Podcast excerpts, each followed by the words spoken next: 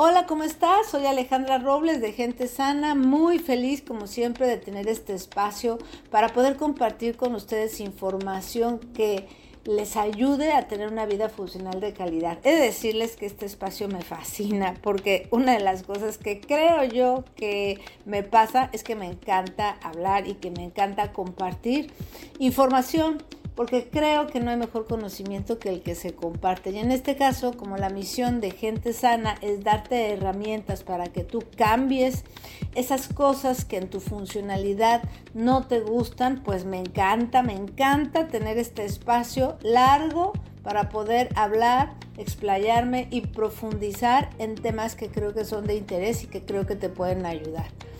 La verdad es que confieso que con los posteos que se hacen son tan pequeños que me quedo corta. Entonces, me encanta, me encanta poder tener este espacio del podcast para contar, para poder contarte historias, para poder compartir información y siempre cuidar de tu bienestar funcional.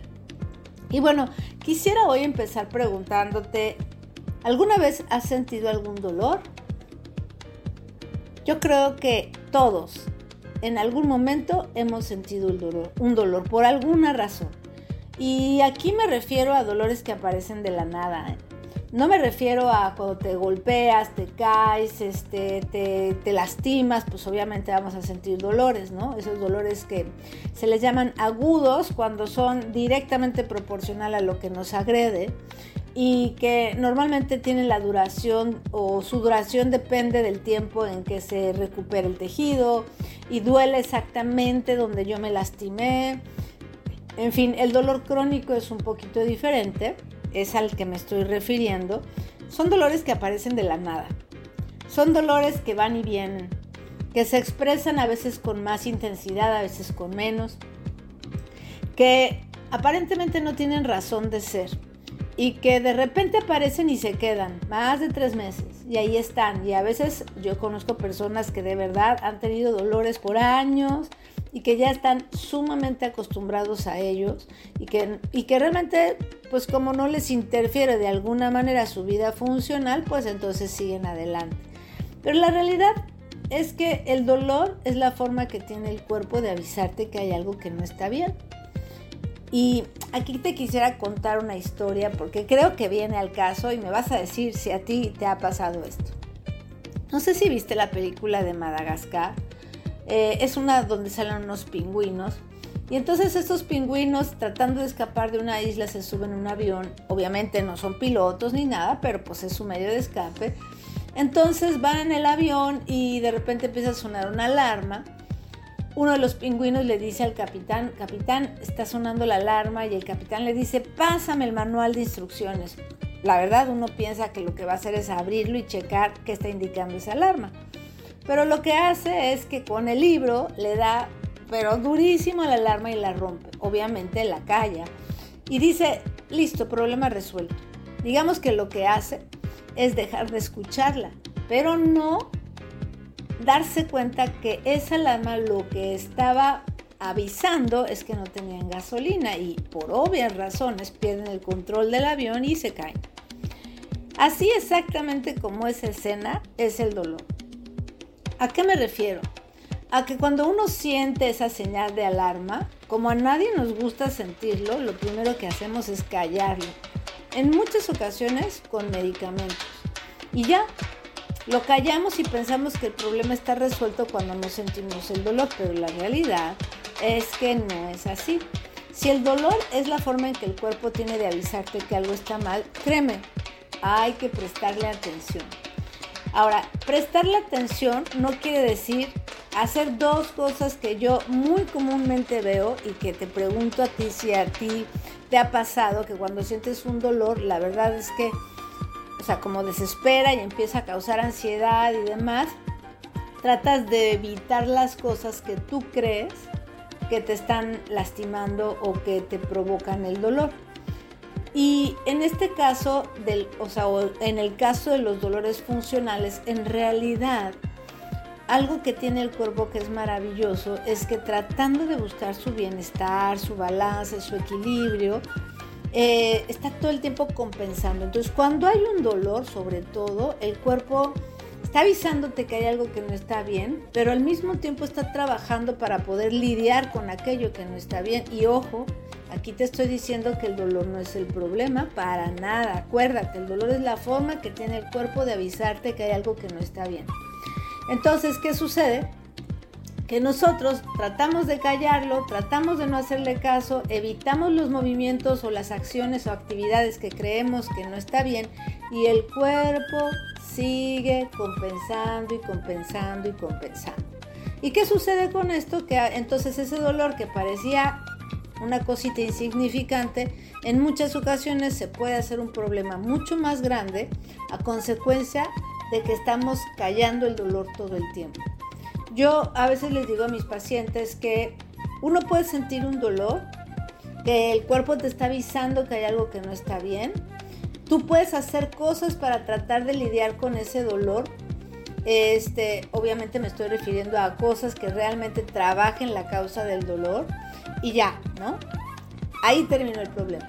Pero tú puedes tener un dolor por tanto tiempo que el cuerpo está compensando y compensando y compensando y entonces dentro de esas compensaciones lo que provoca es que se puedan limitar movimientos articulares o que eh, se estrese demasiado el tejido y se acorte un músculo y entonces tu funcionalidad se empiece a mermar. Entonces ya no tengo solamente un dolor que me indicó que hay un desajuste de tensiones, sino que además ahora ya propicié por tratar de callarlo y callarlo y callarlo y no sentirlo, ya propicié que el problema se hiciera un poquito mayor porque ya tengo limitación en un movimiento o, como te digo, tensión en exceso que no me permite rendir de la misma manera. Y si la historia sigue, si tú sigues tratando de callar ese dolor con medicamentos o dejando de moverte, lo que sucede es que puede crecer el problema, tal cual como si fuera una bola de nieve, y entonces no es solamente que tienes el dolor o no es solamente que, ya tienes una limitación de movimiento o un acortamiento en un tejido, sino que además estás propenso a tener alguna patología. Le llamamos patologías mecánicas a aquellas que están relacionadas con el movimiento y nuestra funcionalidad. ¿Qué tipo de problemas podrían hacer, eh, ser estos?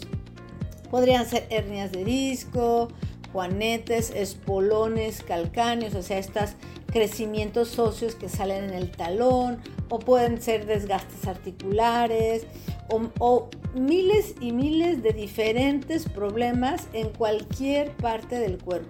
¿Y qué sucede con eso entonces? Y miren cómo son las cosas. Sucede que cuando ya yo llegué a ese punto en donde mi dolor me limitó y, e hizo que yo funcionara incorrectamente, y ya me provocó un problema, voy al doctor, el doctor busca en bajo imágenes y demás qué es lo que está sucediendo, te encuentra el problema, por decirte, dice, ah, tienes una hernia de disco. Y lo que te sugiere o lo que te dice es que te duele porque tienes una hernia de disco.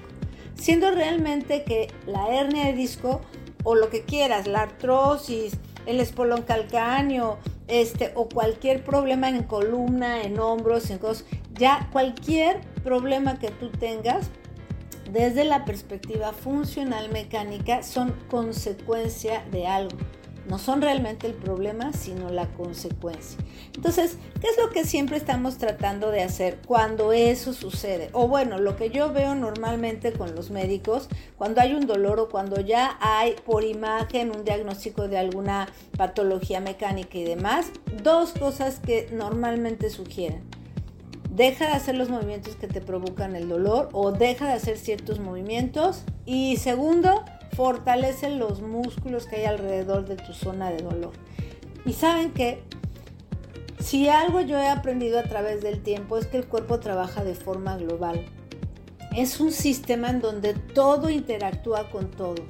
Entonces, esa tendencia que tiene la medicina, ah, digamos, moderna o actual, en donde nos segmenta, es tan especializada que nos segmenta y no hace relación de una cosa con la otra. Por ejemplo, si tienes un problema en la columna lumbar, voy a decirle, se, se, enfocan en la columna lumbar, en ponerte allí el tratamiento de láser, de analgesia, de ultrasonido, de corrientes, demás, sin tomar en cuenta en realidad que la columna es un todo Es una cadena de articulaciones que viene desde tu cabeza, desde la nuca hasta tu coxis y que todo va a repercutir en todo. Entonces, creo que son dos errores muy grandes cuando tenemos un dolor, ya sea el puro dolor, ya sea un dolor que ya me causó limitaciones por compensación, o ya sea un dolor que además ya por imagen o por diagnóstico médico ya representa una patología. Dos de los errores más grandes que yo puedo pensar tenemos es dedicar, o sea, pensar que el fortalecimiento es el camino único para poder arreglar ese problema y lo otro es dejar de mover.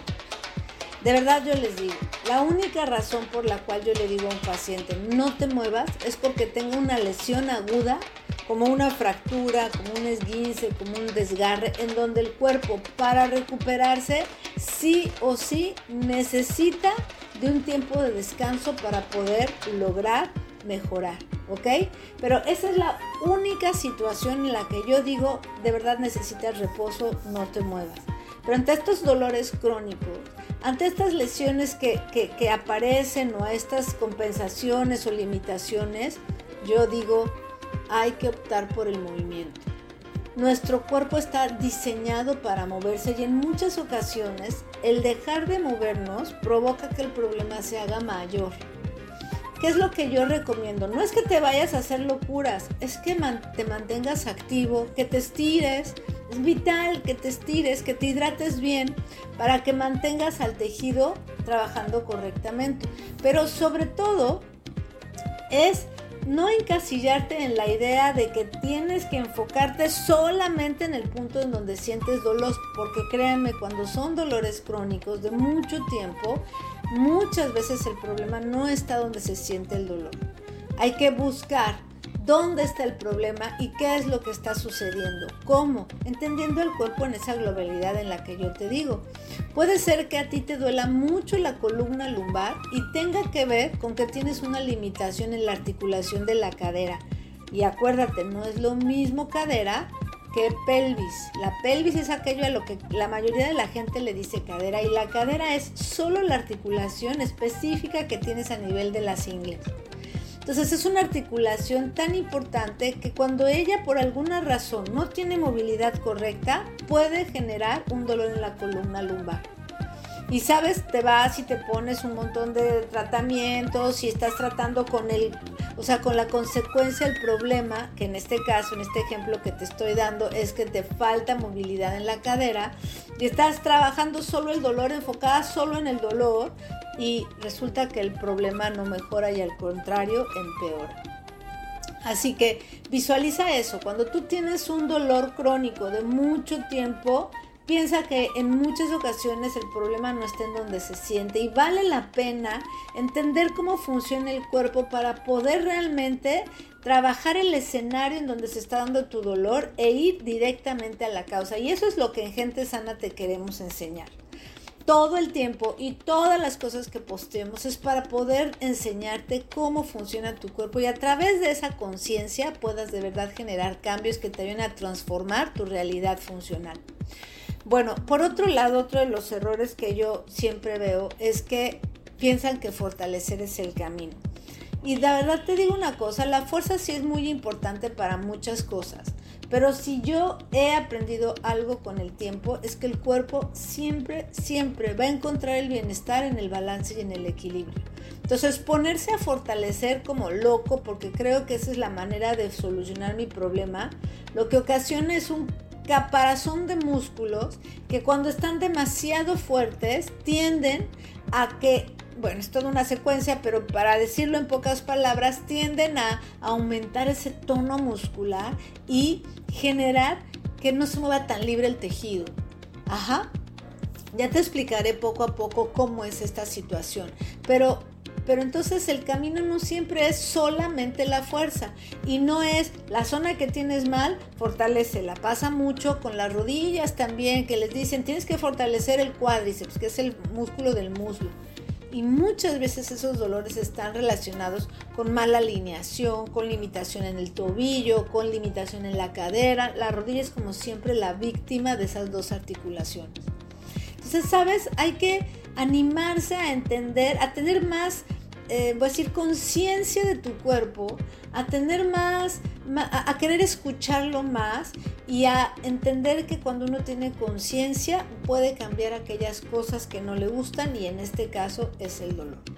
Así que bueno, ya lo sabes, aquí estaremos dándote mucha información para que puedas realmente trabajar tu dolor, no per se como el dolor y que creas que con el dolor que se te va ya se arregló todo, no que entiendas que el dolor es la forma que tiene el cuerpo de avisarte que algo está mal, como te dije al principio, y que callarlo no va a ser el camino, y que dejarte moverte tampoco, y, y que solamente fortalecer tampoco. Sea cual sea la lesión que tú tengas, el dolor que tú tengas, la situación funcional que tú tengas, hazle caso al dolor, no lo calles, busca la causa de ese dolor, yo te voy a enseñar y trabaja o no dejes de moverte, no dejes de moverte, ¿ok? Bueno, estoy muy contenta de estar contigo. Como cada ocasión que nos reunimos en este podcast, tendré mucha información de interés para ti. Te mando un saludo muy grande y pronto nos veremos para hablar más detalles de casos y cosas de la reeducación funcional que te permitan a ti poder trabajar tu bienestar funcional. Muchos saludos. Hasta la próxima.